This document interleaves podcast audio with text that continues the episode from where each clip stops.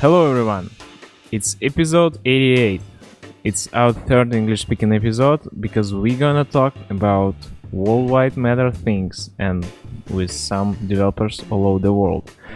Uh, today we're gonna talk about Android in not commonplace, not in the phones, not in the tablets, even not in the watches, but inside the cars. And there's two big players on this market, and the first most known player is the Google, and we have Pavel from Google. Pavel, hey, are you here? Yeah, hello everyone. Um, my name is Pavel, and I'm a software engineer in uh, at Google, work at Google in Android automotive team. That's cool. Paul, before you told us tell us the story how you become an engineer at Google uh, in our team, I want to introduce uh, Anton from Yandex. Yandex also have their own product for auto, and Anton is a, lead Android engi- a lead engineer in Yandex Android, in Yandex Auto Android, right? Yeah, yeah. Kind of. I, I like I like to introduce myself like head of Android uh, development in Yandex Auto. In Yandex head unit for auto.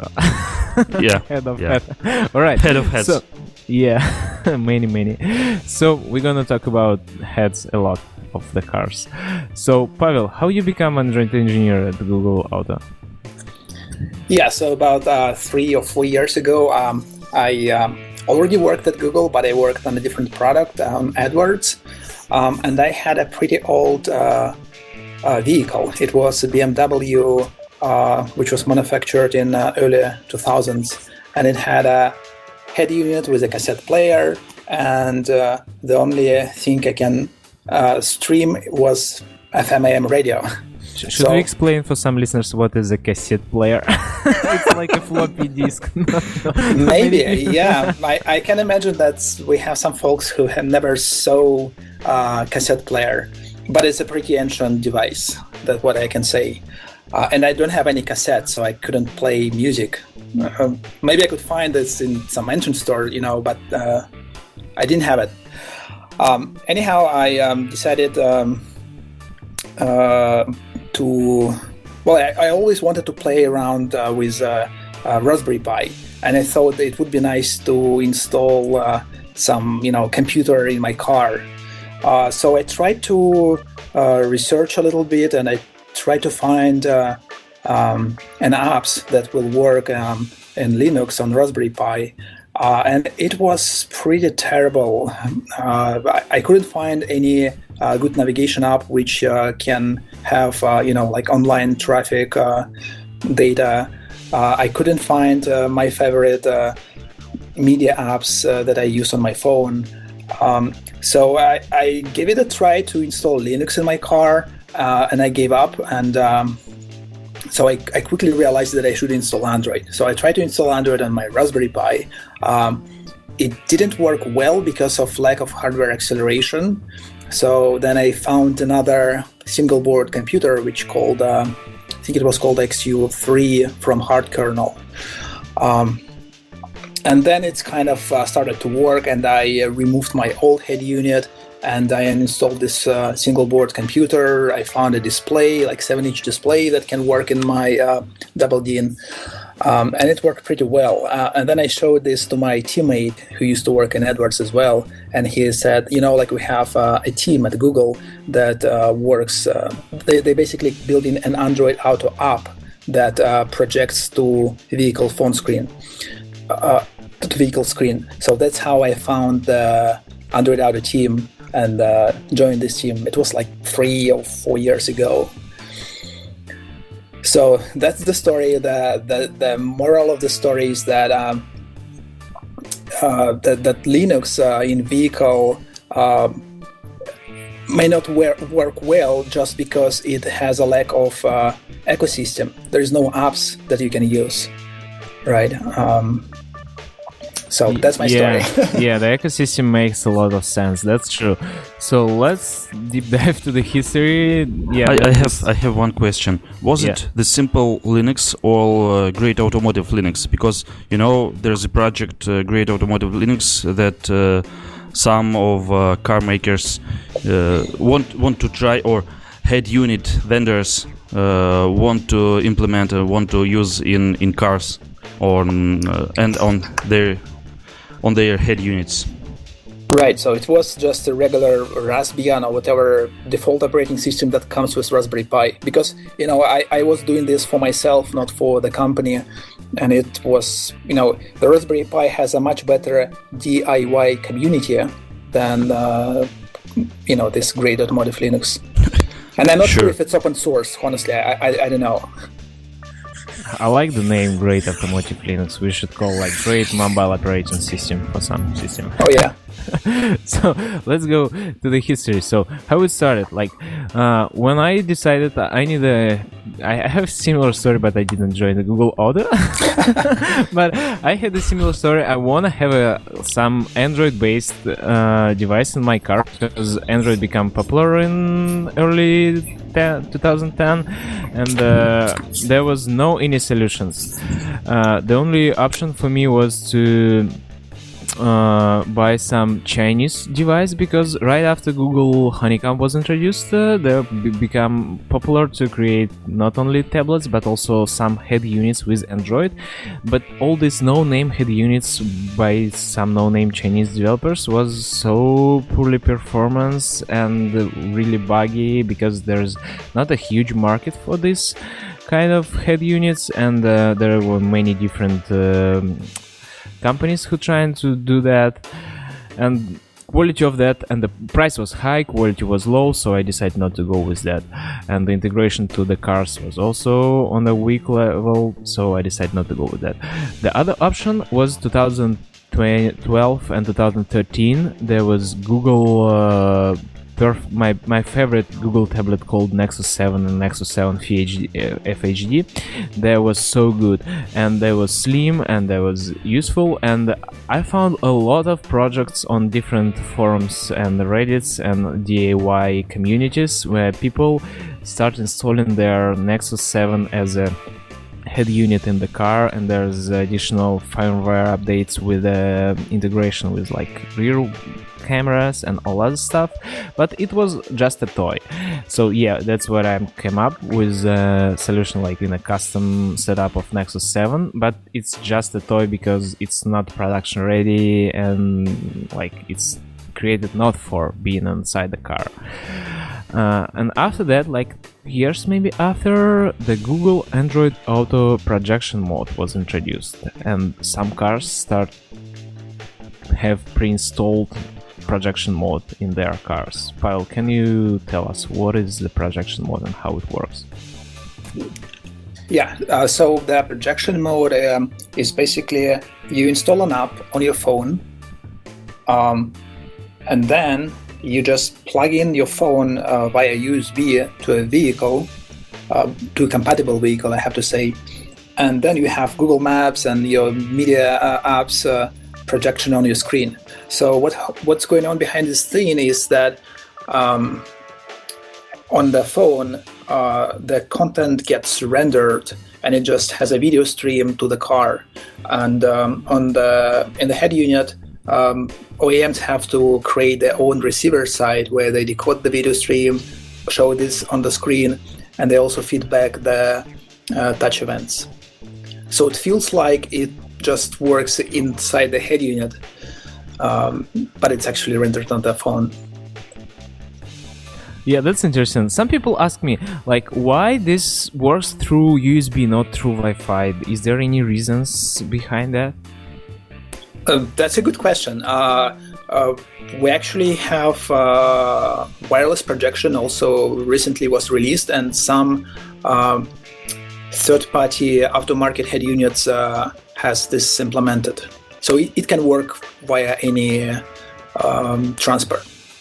Yeah, that's good because before uh, it became popular to have a um, wireless charger for the phone, I totally understand this is absolutely unreasonable to have this kind of option to transmit your video uh, through from your phone to your device because it will ch- discharge your battery really fast and there's no reason but when you can charge your phone wirelessly definitely it makes sense to send some signal via some wireless technology Right. It also makes sense for uh, short uh, trips. Like if you have a 10 minute trip or something and you want to listen to your music or, you know, Yeah, because it's not only video signal, it's also audio signal, so you can listen music from your phone.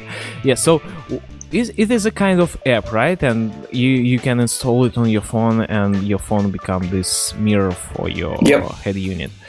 And uh, is there any plugins available so you can install different apps? Because I'm sure there's Android Auto SDK, so third-party developers can add their own services inside it. Yes, that's right. So uh, we have SDK which covers uh, basically media and messaging app. Um, so the way it works is that if you're a media app, you can um, implement a media browser session, and um, just it's like a um, metadata protocol, and you your app ju- just advertise what kind of content it has, and then it gets transmitted uh, and rendered by Android Auto app. Um, the same thing with the message, mess- messaging app. And we have a number of messaging apps like Hangouts, Telegram. I mean, there- there's a huge list who actually supports Android Auto, and the same thing with the media. Um, the more complicated part is navigation because it requires uh, the actual rendering of the pixels on the car, and there are a bunch of uh, uh, regulation, um, like what you can display on the screen which is visible to driver uh, and what you cannot. So right now, only, as far as I know, only Google Maps and Waze are available in Android Auto. Oh, so the main reason is because there's this uh, regulations around what the user can see on the car and not to be distracted.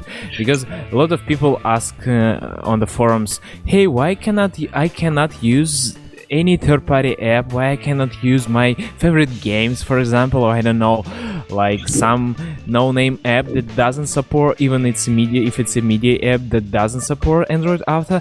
But the main answer you cannot do that because uh, there's regulations that cares about your safety because the car is not entertainment system it's infotainment there it try to not distract you from your drive and experience and this is the main reason Yep, uh, I would say technically it's really easier to implement uh, an API that allows third-party apps to be drawn on the screen. Yeah, the, the main reason is just regulation and just scary to to allow anyone to show anything on any car. When you talk about regulations, what do you mean? Is it uh, government reg- regulations or it's uh, Google's internal some uh, some uh, some rules? I believe it's government regulations. Um, so, for example, in some countries or maybe in some states, uh, you cannot watch video on the screen which is visible to the driver. whole the European Union. Uh, but uh, anyway, Apple already have uh, have an API which uh, can can make with help of which uh, you can you can you can uh, display on the screen any navigation app. So any third-party navigation app can use this API, use this ADK, SDK in uh, Apple CarPlay to, to show to show it on, on in projection mode. But i think there's some kind of guidelines should be behind it it's not just a straightforward sdk you can show wherever you want there should be some uh, guidelines and uh, some reviews by apple before you publish your app with uh, Sure, sure. usage of this sdk It's yeah that it's, makes it's, sense it's it's not only uh, guidelines. You, you're not. Not not only about following the guidelines, but it's uh, this SDK and API is about to uh, share your data with Apple. oh But do you really share the data with Apple? I mean, well, like what kind of data? Uh, maps, I guess. Like where user right now, but car itself knows where car where user right now. So yeah, we not comfortable to speak about that. I think let's go further. I'm also want to point out like if you live in a country where it's allowed and you don't care about your safety and you want to see any app in your car, there's some tweaks on a XDA developers forum I think called AA Mirror that allow you to mirror any any app to the car uh, head unit, but also it's like up to you. But the main reason why people ask and why why people trying to search for some kind of solutions to mirror any app not because they want to play games or uh, do any some weird stuff like uh, watching instagram or facebook but because they want to have uh, another kind of uh, navigation uh, system, like some regional solution for um, maps like yes, Yandex in Russia. Yeah, have their own uh, Yandex Navigator. It's way much popular in Russia. That's the reason why a lot of people looking for its solution. And I think there there should be. We will, we will wait for upcoming announcements from Google. Maybe someday it will be the same step as Apple did with uh, SDK for navigation. But before that, if you live in Russia, you can already use navigation, right, Anton? There's some Yandex auto projection mode or what? Oh yes, uh, we have Yandex projection mode, but uh, we have it. Uh, uh it exists only in uh, in the walls of Yandex and uh, some car makers because it's still in development mode. Uh, Yandex, what is Yandex Auto Projection Mode? It's uh, it's a bunch uh, of uh, applications, uh, some applications of Yandex which supports projection mode, and uh, we do it in collaboration with Bosch, and it it will be available on uh, on some cars in in the nearest future. I can't say uh, when, but uh, I hope it will be in very very soon. Yeah, but yes, I, I, I, can say I can say some some cars. It's uh, some uh, Mercedes, uh, Jaguar, Land Rover from from these makers. Yeah.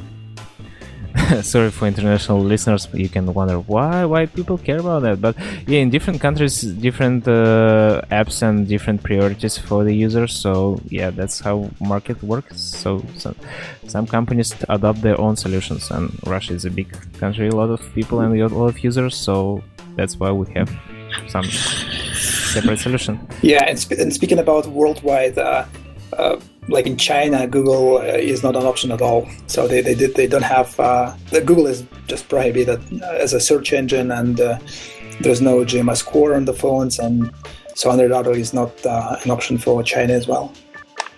And I'm yeah. wondering if, if they're using something similar no, I think at least it's head units from AliExpress for like with custom hardware that you cannot trust anything, but yeah. they can do whatever they want. But it exists. There's a lot of head units with no name manufacturers. is is one option for that. Yeah. All right. So let's go to, go further. So yeah, we understand the what is the projection mode is, but is there any other options? Is there like um, internal solutions, maybe by Google, maybe by Yandex for head units itself because there's as we understand there's a lot of chinese manufacturers but is there like official head units with android on the board? So i probably can start. Um, so as for google uh, we don't have any official head units uh, right now but uh, uh but but it's it's in, still in the development. Um, but probably first cars will be available like maybe next year uh, or something. Um, so um, Google doesn't create it doesn't create the complete solution, doesn't create the head unit. Uh, Google only work on uh, operating system itself on the platform and uh, and services around it. So can you can you explain uh, what do you mean? So is it some Android fork or is it some special Android build, or it, it is just uh, support in uh, current Android uh, of, of Auto? Yeah. So uh, there are a number of verticals in Android. So we have Android TV, we have uh, Android watches, uh, we also have Android Automotive, um, and everything is a part of Android AOSP platform. So it's uh, available to everyone. It's open source. Um, anyone can just take it, uh, put their own brand, and just uh, do whatever they want. But Google doesn't create a hardware. It doesn't, you know, has a head unit. What should uh, hardware vendor vendor do to to support to, to install this uh, Android Automotive on their head unit? Or what what what they will should do to install it to to start to use it? As I understand, they they have to implement some uh, hardware abstraction layer and uh, what else? Right. So first of all, uh, when you create a production uh, you know, like a real production device, there's a chain of suppliers. So the first comes SoC providers, companies like Qualcomm, MediaTek, and so on. So they take their their own SoC and they create a BSP and they uh, implement the hardware abstraction layers. Then uh, they uh, give the source code to uh, companies like Tier Ones, who is also um, who take this code and they create a, a more or less, uh, uh, you know, a, a, more or less production ready uh, solution for a concrete car manufacturer. And then car manufacturer itself can also um, make some changes and then maybe, you know, like have create some apps so. So it's not like a single company who takes the Android source, uh, like Volvo, for example, uh, and create everything. They need some uh, input from their SoC providers as well.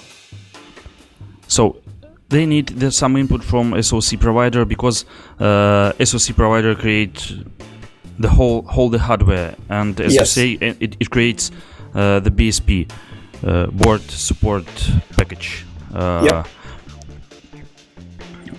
And uh, also, what they also need to do, they need to create uh, their applications uh, they need to create some user interface or it's it's already made by Google? Um, okay, so SoC providers they their job is to make sure that their SoC, their processes and memories and you know all the hardware works fine with this uh, version of Android. So they usually do not create any UI, they do not create launchers and so on. Uh, so UI uh, part is created either by tier ones or car manufacturers itself. Mm-hmm. So uh, even even some uh, launcher UI, uh, it, it is not available in AOSP for in automotive. All right, so in AOSP, we have a, what we call a reference implementation. So you can take it, install it, and it will work. Um, similar to phones, like when you take AOSP, you can install it basically on any phone, um, and you will have some UI. Uh, but you may not have uh, Google services. You may not have uh, GMS core and you know like all Google accounts and all this infrastructure. Uh, but we do provide some basic like reference implementation, which includes launcher, includes settings, and this kind of apps. And then OEMs can take them, they can modify them, they can throw away if they don't need them. Um, the only thing is that they need to, to, pass CTS test if they want to install uh, uh, Play Store, if they want to have the ecosystem. They have to pass CTS, they have to be compliant with CDD, and now they have to pass VTS as well. Um, yeah. Okay, so uh, car manufacturers or head unit vendors, uh, tier one, uh, have to create their own apps for FM, for uh, connecting with uh, some other devices uh, or for anything else. But uh, what provides Google? What does includes in uh, GMS for automotive? So, as I understand, it's navigation. It's uh, what what what what else? It's Yes, search. so- it's a voice. Uh, Assistant, yep. yeah, voice assistant. Yeah, so we call it GAS, uh, which stands for Google Automotive Services. Uh, and right, uh, it basically has all the Google apps that you may imagine in your car. So it has Google Maps, it has um, Assistant, uh, it will have uh, Play Store, but Play Store it's not uh, quite clear uh, whether it will be. Well, it definitely will be some sort of automotive Play Store. So we may have some whitelisted apps maybe that can be used while you're driving. Uh, we also introduced some API, you know, that allow us to block uh, non-driver optimized apps. Um, it's not 100% clear what it's gonna look like when it the car will be shipped, uh, but we're kind of working on that. Who con- who controls uh, the apps, or uh, maybe the more concrete uh, question? Does car manufacturer controls what apps will be available on their cars?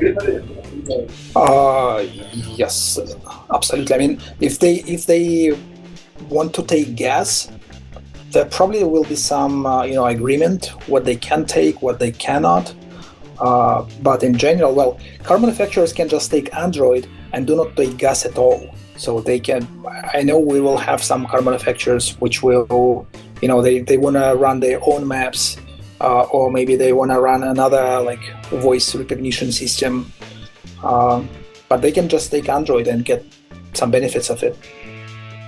Yeah, And yeah, I, I understand. But my question is about uh, so if there is the great app in uh, Play Store and it's uh, Google decide that it should be available on on cars on all the car, automotive ecosystem, but uh, one of car manufacturers uh, decides uh, that it should not work on their cars.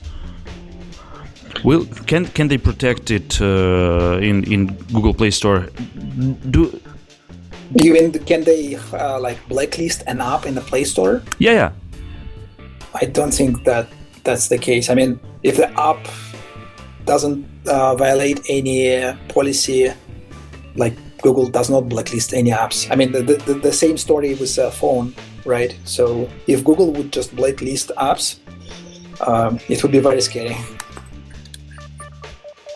Yeah, like if phone manufacturer will block some apps on your phone because, like, I don't know, Samsung don't like yeah, your app. actually, some, some phone manufacturers would like to block some other apps, but it's not fair. And uh, I think Google policy says that like we should not, uh, like vendors uh, should not block particular apps on the Play Store. it's good because uh, as I know, car manufacturers want to want to control it. I know that they want to control it, but they, I, I don't know. Honestly, I mean, it's. Um, uh, I think it's out of scope. Yeah. yeah, it's discussion. between business guys and Yeah, yeah, yeah. Let's go back to development and the Yeah. features specs. Yeah. So yeah, we totally understand what a Yandex, what a Google solution for it, but there's a Yandex solution. And uh, Anton, what was motivation and Yandex before you started creating your own head unit? Why you decide like, all right, we should spend tons of dollars to create our own solution for that? Uh, yeah, we started uh, two and a half years ago. Uh, we wanted to create our our own UI uh, for, for for cars, and uh, we just started to to do it because at this time on the market it's uh, uh, Google. As we know, Google Automotive is not released yet, and we know that a lot of head units on the market, which is uh, which have poor performance and uh, bad integrated with uh, with cars and uh, with uh, Android, and uh, Yandex want to play uh, on this on this market, want to want to be the player on automotive um, market. Uh, because Yandex has its own uh, navigation system, very good navigation system with, uh, and uh, we have our own uh, voice assistant, which is really good too, voice assistant, and uh, uh, it should be in the car. and uh, our users want want to to have the embedded embedded solution in their cars. So, firstly, there were the pilot project. It was it was a head unit in uh, on on Android, and it was built uh, in Toyota cars, and there was just Android from head unit vendor with the head unit vendor's UI, and uh, there were pre-installed uh, Yandex Navigator and Yandex Store, uh, and some some cars were uh, were made on the plant in uh, Saint Petersburg with this head unit, and uh, we had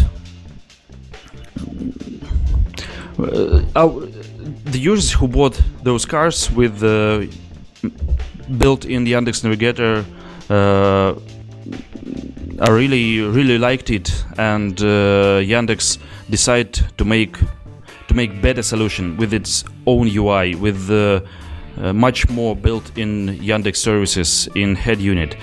So that's how we started, and uh, we built our our own UI. We we've got uh, our partner uh, head unit manufacturer, and we built with them uh, our own UI, and we built in uh, auto UI, navigation, uh, weather, uh, voice assistant, uh, Yandex, Yandex music streaming service. It's already built in, and uh, it works. It works nice, and it's on the market. Uh, we started it. Uh, we released it one and a half year ago on Toyota as a built-in system, and uh, now we have uh, Toyota, Nissan, uh, and Renault. That's we have we are built in on on the plant, and a month ago we released our own head unit, which users with which user can uh, can install in their own car as a aftermarket head unit. Oh, nice. So like you can customize your car after you purchase Yeah. the car without that. Yeah, yeah. I ha- I have a quick, quick, quick question. Um, I'm wondering if uh, Yandex also has uh, something like a Play Store where you can install third-party apps. Uh, in the pilot project, it was, but uh, now we have some similar pr- problems which Google has. So uh, we don't have a Play Store in. Uh, we don't have Yandex Store in uh, in in embedded solution where, where we have our own UI, the fully fully Yandex UI. So at this moment, no, user Alright. not available to install any app. All right, sounds sounds good. Yeah, so it's like a ecosystem story. So if you like Yandex ecosystem in your cars and you live in Russia, you use use these services a lot. So different it was to look at it. Yeah, I totally understand that.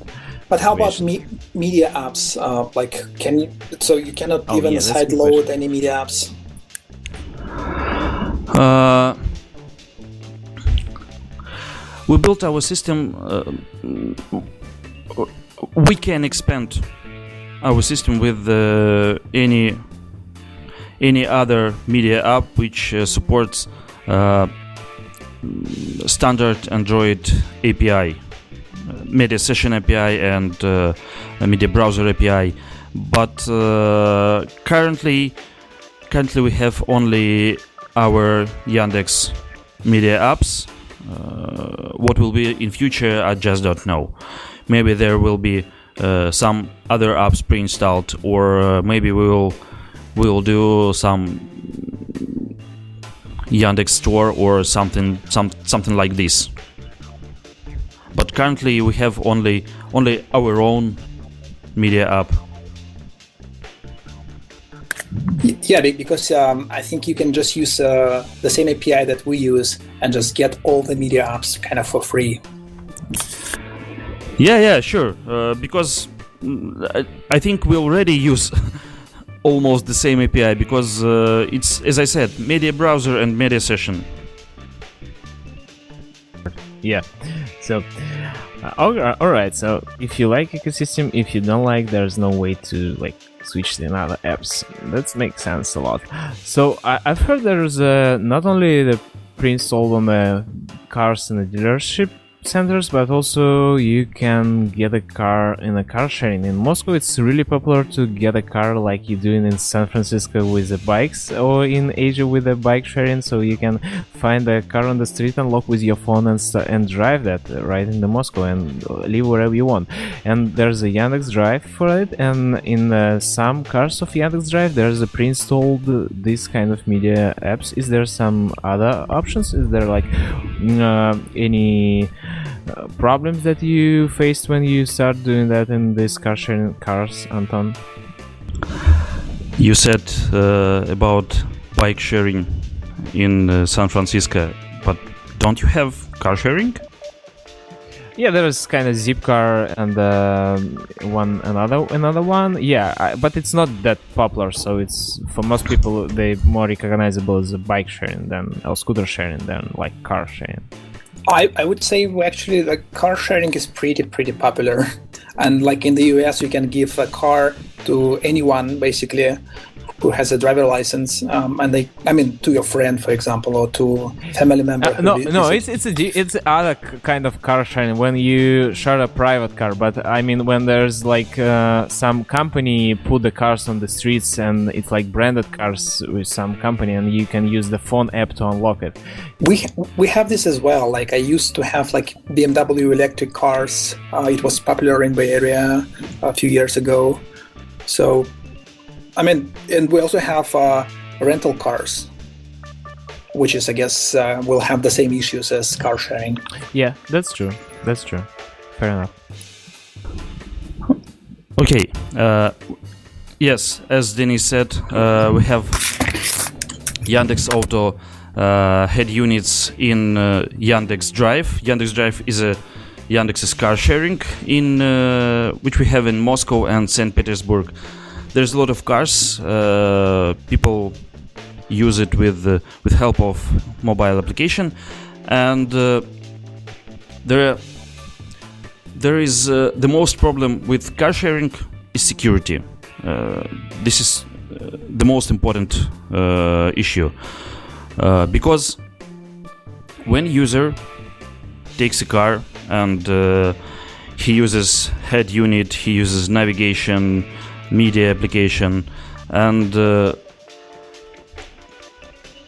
uh, we we need to clear everything after after, after his usage. Because uh, when another user can sit in the car maybe the volume will be too too big or uh, maybe there will be uh, not good FM station which uh, the next user will not like. But it's uh, the less problem. The most problem that next user can uh, can can see where the previous user was his road or something else. That's why we need to clean everything. And it's that's why we do it. So when one user uh, finishes the, his ride we cleaning uh, all all what he did on the car. So we uh, changing the volume. We're uh, cleaning the all the applications data. We're removing uh, all the accounts uh, which uh, if if he was authorized in uh, in some Yandex applications in Yandex Navigator on Yandex uh, Music uh, yeah we, we, we clean everything. We're removing uh, Bluetooth devices if a user uses his phone to connect to uh, head unit and listening some media from from his phone. Yes it's and this is the the most important in car sharing what what we need to do. Maybe you can just do a factory reset. Rather than go in, you know, in the in this list. Maybe we, we can but uh, there are there are different options how to make the the cleaning the factory reset or uh, creating the uh, guest account or just cleaning the apps. Uh, there, there are different options how how to do this clean. Uh, I, I, I, I don't uh, I don't think I can say the most detailed how we implement it. I don't think I can, I can say about it. Yeah, but but we're cleaning it. I, I think I think the hardest part is actually to make sure that user kind of logged out, or you know, to find a event when you need to clean this data because user can just leave the car and forget to clean it. Um, Yeah, yeah, yeah, and uh, that's why you have to clean every time.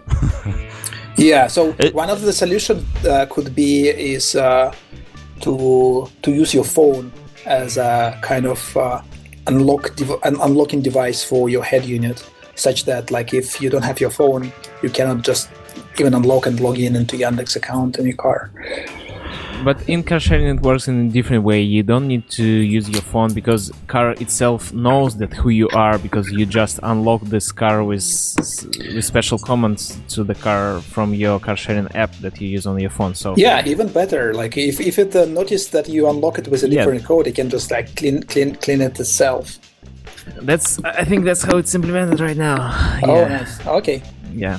So Yeah, and we're, we're also thinking about car sharing stuff, and uh, um, so I think it's that um, for car sharing, even if your car has Android automotive built in the head unit, uh, it probably still makes sense to use uh, projection technology. So if you rent a car, uh, you probably do not want to log in and have any you know like credentials in the vehicle. Um, but you still can plug in your phone and have a projection. So, I mean, even if you have an Android um, automotive head unit, uh, projection doesn't go away. It still makes sense for the future. It's great. And uh, what else I want to say about car sharing? Uh, the second, what we should to do. Uh, the first is a security, and we should to clean everything as uh, as frequent as as we can. And the second, what we should do, we need to uh, automatically log in the user, authenticate, automatically authenticate the user. So and we did it and it works uh, when you use car sharing in in yandex when you sit in car it says uh, it, it it will say hello Denis uh, the weather is nice uh, where we will- where we will go. And uh, you can just say okay okay yandex let's let's navigate to home and it will build the road to you to just to home because you're already logged in and uh, it's already synchronized with uh, with your bookmarks with your account with your favorite music and you can say play my music and it will play the music from your account in Yandex Music.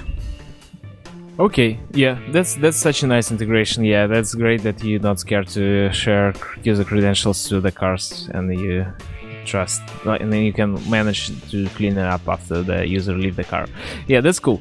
So let's talk about more. I think we speak too much about the product itself. Let's talk about the development because we developer podcast. So um, there's a uh, third-party apps we already discussed i think enough about third-party apps but what about updates pavel can you describe like anything about updates for this uh, karma ca- in-car solutions yeah yeah Um, so there are different kinds of updates, right? So there is an um, update for the platform itself, and there is updates for for individual apps.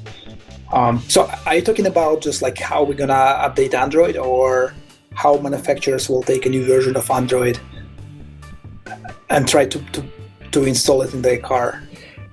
Does does users need to go to dealer to update Oh yeah, yeah. So that that's a good question. Um, I don't think it's fully. Um, know, we have uh, you know like it, it may it may depend on the car manufacturers. So we definitely will provide some OTA mechanism to update the platform, uh, very similar to the phones. Um, but by the end of the day, it's up to OEM to decide um, whether they will take this update because they need to have a chance to test it, to you know may- maybe modify it because uh, vendors can modify the platform. They cannot change API or things like that, but the the internals of the platform and implementation still can be changed. So um, I don't know all the details, but we definitely uh, would like to have OTA updates in the car. Yeah. May I ask a stupid question before we go further? Where cars itself get the internet connection? Is there a SIM card install you have to install if you Yeah. buy the car and pay for uh, some traffic, or how it works? Yep, uh, I think most of the vehicles will have some sort of data connection, uh, but you still uh, should be able to just tether your phone and uh, connect your car to your phone and get data from your phone. But the SIM cards that will be installed in the in the vehicle, um, they will be data only. So there's no like a additional phone number for your car. That would be weird. In our head units, I can say uh, that we've got uh, head units with embedded modem, and uh, of course it supports Wi-Fi. So internet is is already available, and you can install the SIM card in just in head unit and use it. Yep. And some some OEMs uh, may have even two SIM slots, so they can use one SIM card for their own data, so it's not visible to third-party apps. And another SIM card could be installed by the user, and the user pays for this data. Some OEMs may have a single SIM card and have a split billing when OEMs pays for I don't know like system updates and user pays for data which is used by apps. Oh, so That's interesting. Yeah. yeah, it's a pretty complicated topic, and we we added some beats in the platform that will allow OEMs to mark particular networks as OEM paid, uh, which means this network won't be visible to third-party apps. Yeah, because I remember the times when the first Chinese head units comes to the market, you have to share Wi-Fi from your phone and like do all updates with the super expensive traffic those times. So yeah, now Yep. It would be cool if uh, OEMs can create a companion app which will do internet tethering from your phone when you're in the vehicle. Uh, but as far as I know, it's uh, not quite possible right now because uh, the API that allows you to uh, to bring up access point is uh, system API. and I'm dreaming about times when it will be everywhere in all the cars. Is like in a Tesla, you just bought Yeah. a Tesla and you don't care about the internet connection of the car. Yeah, and it's just uh, one $100 per month per year. Yeah. Oh yeah, and it's mesh. Yeah, that would be cool. All right, let's go further. So audio, it's a complicated topic. There's a five-channel audio. There's different audio systems in the cars. Some cars have like axial connections. So some cars have just regular, um, uh, and there's a so how it's integrated there's some amplifiers on the car sometimes it's not amplifier what about android framework and integration through all these systems Pavel, I think you can start Yeah, with- so I'm, I'm I'm just not very familiar with audio topic. What I can say is that um, the, the challenges that we're facing is that um, uh, we should be able to play certain sounds only on the driver speaker. So, for example, if you're driving a car and the music is playing, then the navigation directions should be playing only from the driver speakers. Um, Yeah, there there are some concrete uh, audio policies uh, for cars, and uh, navigation should play in uh, driver speakers, and also there can be some policies for uh, voice assistant, which can play too only in front speakers, on only in driver speakers. Yeah, there are some some limitations, and uh, also there can be it, it can be harder to to make the correct uh, ducking mode because uh, you have different audio audio uh, audio streams and different audio sources because uh, when you when you play from Android, you play directly from the operation system, uh, some file, some, uh, and you you go directly from the whole whole Android framework uh, to to the driver, and but in car you can have some FM which uh, which can play not not through the Android, but Android should control it and should uh, should make ducking and it should should uh, mix it with uh, some uh, should have an ability to mix it with some other Android sources, with the navigation, with the voice assistant. So this is what hard, what is hard to do. I believe that FM AM should be actually routed to Android, so they should be played through through Android. They should. Uh, Yeah. and, I, and I believe in Android Automotive will be so, but uh, now and uh, in the system where we work now, it, it's not. What version of Android are you using, by the way? Uh, the oldest version where we where we work is uh, 4.4. Sorry, the oldest or the newest? The the oldest 4.4 and the Oh, new- newest and is uh, 7. Oh, okay, Android N. So you, you even your own ecosystem you have fragmentation of different operation systems because the old head units and old cars you have to support and new head units. Yeah. And are you talking about projection or are you talking about embedded? For, for Android versions. Uh, do you ask me? Yes, yes. yeah, So- yeah. Well, I only uh, talk about uh, embedded. Oh, okay. Oh, wow. So you have to support different versions. So is this because of uh, uh, SoC providers or head units manufacturers? They do not support uh, newer versions. Yeah, they are. They, uh, don't support. Oh, okay. Okay, That- so I think we look into the uh, HAL hardware uh, abstraction layer, and this is the point of topic that we should discuss right now because, like, it's for, for listeners, it can be not clear why it's hard to update your own ecosystem to the latest Android, and there's a where there is a stage where this is the time when the manufacturers come to the stage. Anton, can you explain the problem why you cannot update your old 4.4 devices to the latest Android? Yeah, sure. Uh, for Russian, for our uh, Russian listeners, I can say that that we already had a podcast about about this, about framework, about uh, building the phones, and we already was talking about uh, updates. Uh, what the problem is? You when you want to update your device uh, to the new version of Android, you have to go to SoC uh, provider and ask him to update to the new version. But when you only one who wants this update and you don't want to pay for it a lot, uh, SoC will will say, "So I I don't want to. Just it. Just just buy the new SoC, which already support uh, the new Android, and that's all.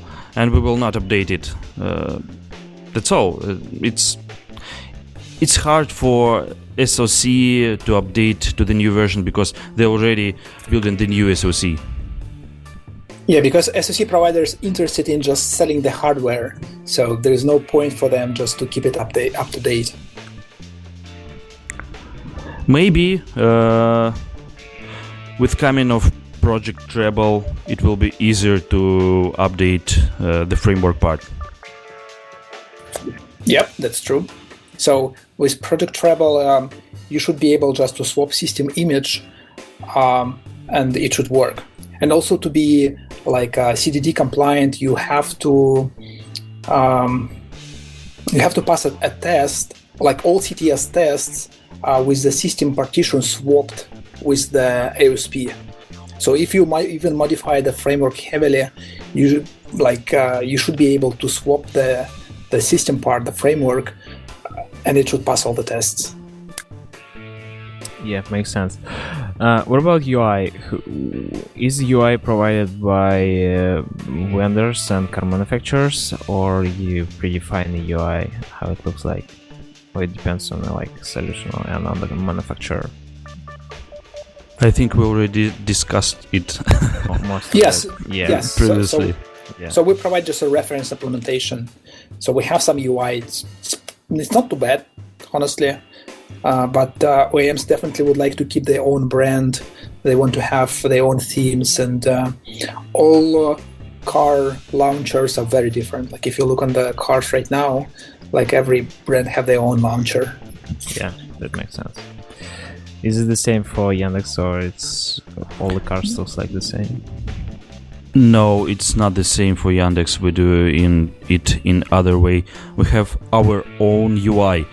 Uh, we have some customizations for different car manufacturers, so uh, they can change the colors. They can change some pictures in backgrounds, but uh, we have our own UI, our own Yandex UI, which is uh, which is really good. So we make it. This is this is what we're making. Cool, cool. So uh, there's some topics still not discussed. It's about the control. So the car is not just a head unit with some display, but there's also wheel. Uh, that you should control climate of your car. You should get access to the cameras, rear camera of your car when you. Um, changing the gear and going back so there's a lot of things to integrate is the android work allows to integrate all this stuff Yep. So we've created a vehicle HAL, um, and it basically um, a very simple interface. It's uh, uh, it has a few methods uh, like get and set properties, uh, and the vendors OEM OEMs should implement it. So um, the way it works is that OEM takes um this interface and they specify which properties are available in this vehicle, like whether you can control a HVAC from uh, you know from API. Um, it, they also can provide uh, uh, some sensor data, you know, like speed or whatever. So there is a maybe I, I forgot the number, but it was around 100 different properties. You can control windows, control mirrors, and all the stuff. So, but it all depends on uh, what OEMs will allow you to control. And then we have a Java layer which connects to to this uh, vehicle HAL, um, and it provides API. And this API also protected by different permissions. Some API protected by um, signature permission. Some of them is uh, for system apps. Some of them is available to third-party developers. So it's a separate car API. Okay, okay. Um, and uh, what about the access to some diagnostic data, some metrics from the car, like fuel consumption, temperature, tire pressure, or it's also defined by car manufacturers, and sometimes it's get it's possible to get access, or it's never possible to see this from third-party apps and even from pre-installed apps. So I have, uh, we, definitely have uh, most of this property defined in vehicle HAL. Um, so most of the sensor data, which is a read-only, uh, is actually available to third-party apps. I'm not sure about like things like OBD2, um, this kind of stuff. Um, but OBD2, you can easily use a Bluetooth dongle and just get all this data from your phone. So okay, we we have something, but I'm not sure that this will be available to third-party developers. Yeah, I got it. And the same for some kind of access to the vehicle settings, like change the suspicions or turn on sport mode or different kind of. All right. So, so in additional to the properties that we already de- defined in the interface, we also have a vendor channel, and um, vendors or OEMs they can uh, define their own properties and they create their own apps, um, and they definitely can uh, can do that. Because from from the head unit, all we need to do is just to pass some you know command to the to the microcontroller, which will say like change suspension, suspension or something like that. All right, got it. Anton, do you have some other opinion about that and how you use how you do it in the Yandex with the car manufacturers? Yeah, we do it in almost same way. We have our own uh, Yandex Automotive platform HAL that we that we share with the head unit vendors, and uh, they implement some features what we need, and uh, through this uh, HAL we mostly we control uh, some some things what we what we really need right now. Uh, at this at this moment, we don't have some diagnostic or climate or uh, settings, but uh, now we have uh, access to uh, through this HAL. We have access to uh, buttons, wheel steering wheel buttons. We have access to rear rear camera, and what else? We have we provide some information uh, to dashboard uh, about what what track is playing right now. Uh, I think that's that's all for now. That what we've got. Yeah, speaking about dashboard, we like in addition to metadata kind of stuff, when you can just pass any data into Canvas and any device in the vehicle can listen to it and uh, respond somehow, like display it on the dashboard. We also have an API that allows uh, system apps to project onto the um, instrument cluster display, the, the, display which is behind the steering wheel. So you may expect navigation apps uh, on Android Automotive uh, will run just behind the steering wheel. Oh, so actually, it's a great question. Yeah, I didn't thought about that. Yeah, most of the cars have like this is this digital. display yeah yep. digital display. It's led and you can draw graphic and so the android itself can render like on the different screens and provide sdk for rendering on the multiple screens right? Uh, that's right. But it uh, should be available only to system apps again because of um, you know the driver distractions yeah it's complicated part. Yeah totally understand. But that still it's cool. Yeah that, yep. that, that, that's great. Yeah all right. So anton do you have something to add or we can uh, finish? Because i think we covered most of the topics that we want to cover today. I want to just say uh, ask uh, pavel what about uh, additional displays? What uh, how how Android Automotive supports additional displays for uh, rear passengers, for example. Oh, okay, that that's a interesting topic, and it's um, it's really complicated. Um, yeah, so uh, the modern SoC now, you know, they're very capable and they can drive uh, like three 4K displays, for example. Um, the problem is uh, with rear seat is that you probably would like to have a different, you know, users logged in at the same time, right? And it already will like break Android apart. Like it, you cannot have uh, multiple concurrent users. Um, then you would want to stream uh, different, uh, I don't know, YouTube or media players. Then you'll have a separate audio channel per display. Um, then you want to have a, you know, like a software keyboard per display. And there are so many things like per display, uh, which we still think that it would be easier to have just a separate kind of tablet experience on the rear seat. Um, however, we're still kind of working into the direction um, when Android can support, you know, multiple IMEs, multiple user logins, and so on.